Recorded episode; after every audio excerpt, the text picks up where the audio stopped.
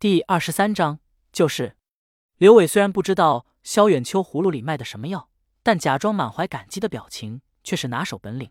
道：“谢谢师伯，小石心里确实有很多疑问。”这时，一直恭顺在旁的叶一飞突然发话：“既然道长已经发誓愿入了宗门，那么见了宗门宗主就要行弟子之礼，不可以师门驳职论辈。”搞了半天，原来萧远秋竟是渊溪宗的宗主，玄元子为什么没有提前说明呢？规矩一点就通。刘伟马上躬身，恭恭敬敬行个道理。弟子小石参见宗主。萧远秋摆摆手道：“小石啊，没事，叫师伯也对，规矩嘛，慢慢习惯。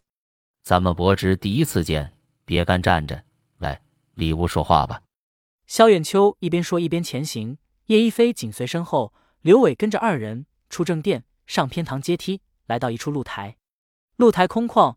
正中是一个钢化玻璃搭建的透明茶室，三人入内，围坐一桌。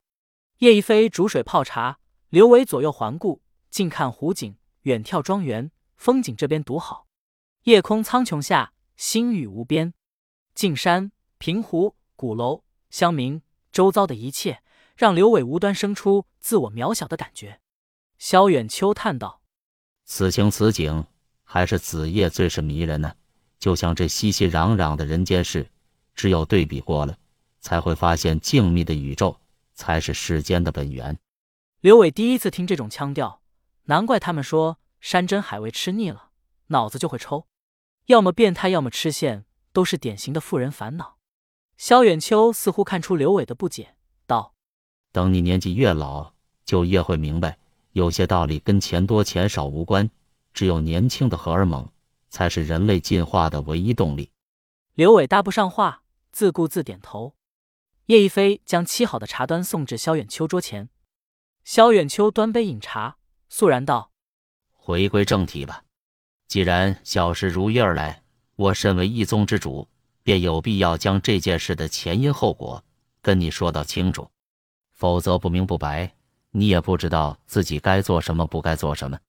不过。”丑话也得说在前头，我接下来说的属于我渊溪宗宗门往事，宗门弟子可以听，不能问，也不能传，明白吗？叶一飞应声答道：“弟子明白。”明白。刘伟回答稍慢，瞟了叶一飞一眼，原来这小子也是宗门弟子，难道是萧远秋的徒弟？难怪年纪轻轻就做了东周庄园的管事。萧远秋指着刘伟道：“我不知道你师傅有没有跟你说过这些，所以如果当中有所出入，你姑妄听之便可，无谓求证虚实。”刘伟似懂非懂，点头，心想：“贼老道啥也没说过，哪来的虚实出入？”我先说说咱们之间的宗门渊源。我乃渊西宗第七十一代宗主，第七十代宗主是我的师傅云灵。而玄元和玄玉的师傅是玄玉的父亲，道号云明。吴氏云灵和云明师叔皆师从第六十九代宗主敬一道人。刘伟被话里的道号兜来兜去，一个头有两个大。萧远秋略作思虑道：“这么说太过生硬，我还是说故事吧。”刘伟应声叫好：“说故事最好了。”萧远秋清了清嗓子，开始娓娓而述。故事发生在很多年前。大雪封山的某一天，终南山深处的园艺观突然来了一位极严重的病人。观内主持敬一道人道高人善，看出此人病症是因为练气太过，出了极严重的偏差，如果不及时诊治，恐有性命之忧。于是他老人家使用宗门丹药和金针术救了此人性命。病人愈后，敬一道人好言相劝，并告诫此人。万不可再妄修任何炼气法门。此人表示不服，然后在与静怡道人的争论过程中，被一一告知世间炼气法的谬误所在，终于恍然醒悟，并被道人出神入化的修为和实践所折服，于是执意拜师。不得不说，此人意志坚定，竟在山门外连跪三日，最后道人感其至诚，将他收入门下，赐道号云明。故事果然好消化，刘伟听得津津有味，直听到道号云明，才想起萧远秋前面提到的人云明正是师姑的父亲玄元子的师傅，自己的师爷。入门之后，云明将自身一切告知敬义道人。原来，云明祖上是古传堪舆流派北凤坎的耶逢门。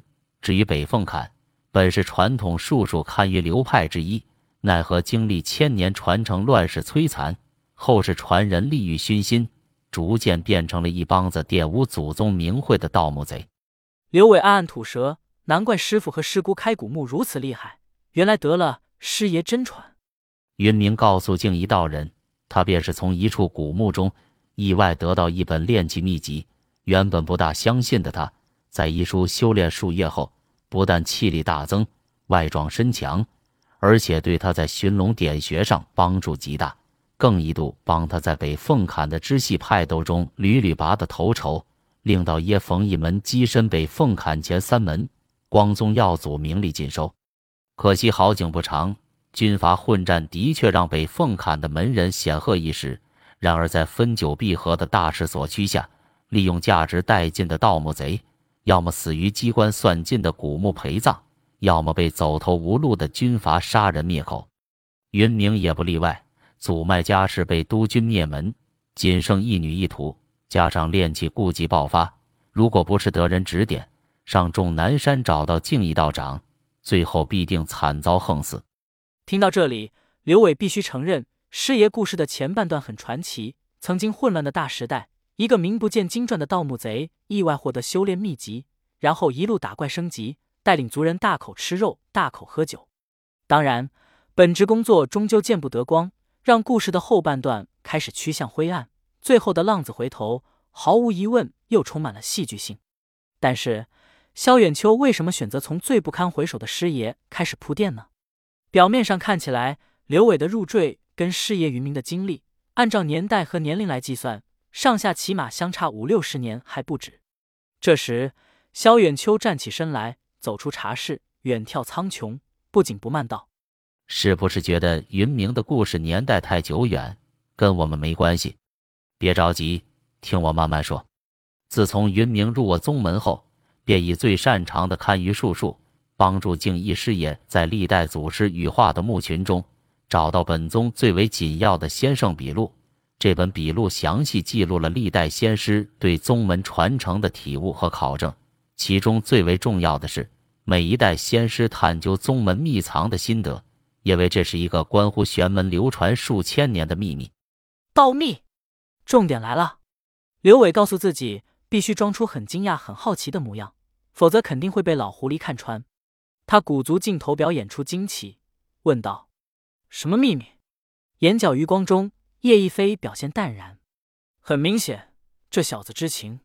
萧远秋见了刘伟的表演，颇为满意的教训道：“听故事要慢慢来，性急吃不了热豆腐。”刘伟赶忙自我检讨道：“宗主说的对，小事太着急了。”年轻人一听秘密就好奇，也算正常。其实说起来，历代宗门除了宗主之外，这个秘密概不外传。哪怕是入室弟子的身份，到死都一无所知。你们这一代呀，福缘深厚。叶一飞恭敬作揖行礼道：“托宗主洪福。”刘伟有样学样，跟着拱手作揖：“福缘深厚吗？”玄元、玄玉、若仪、叶一飞，还有老子，好吧，身边好像没有谁不知道的。萧远秋来回踱了几步，继续说故事。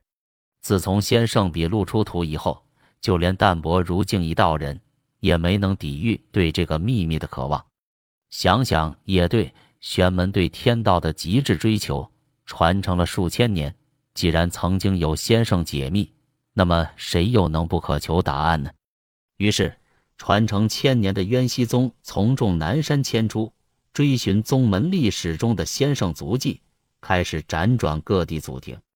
陈氏终究是陈氏，为了解决门人的温饱以及开支和用度，竟一道人悬壶济世，开了渊溪堂药号。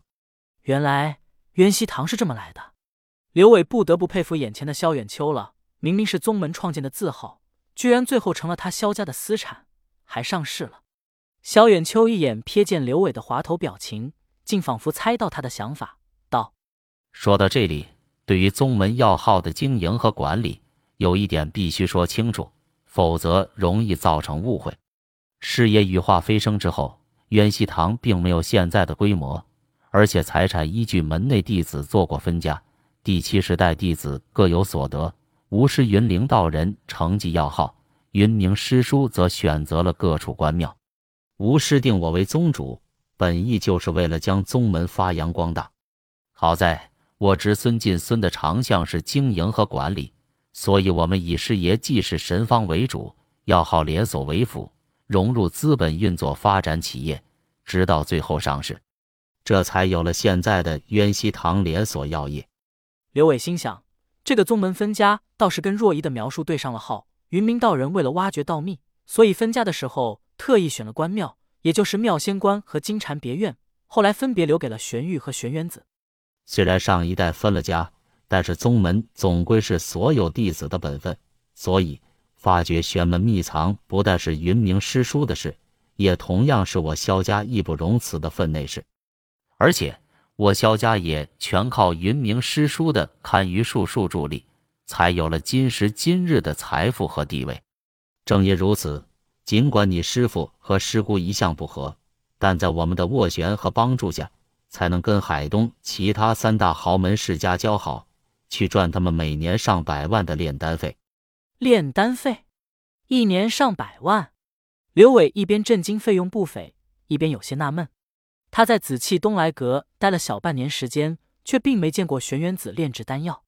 难道贼老道每晚躲在正义堂，所谓雷打不动的入定，其实是在炼丹？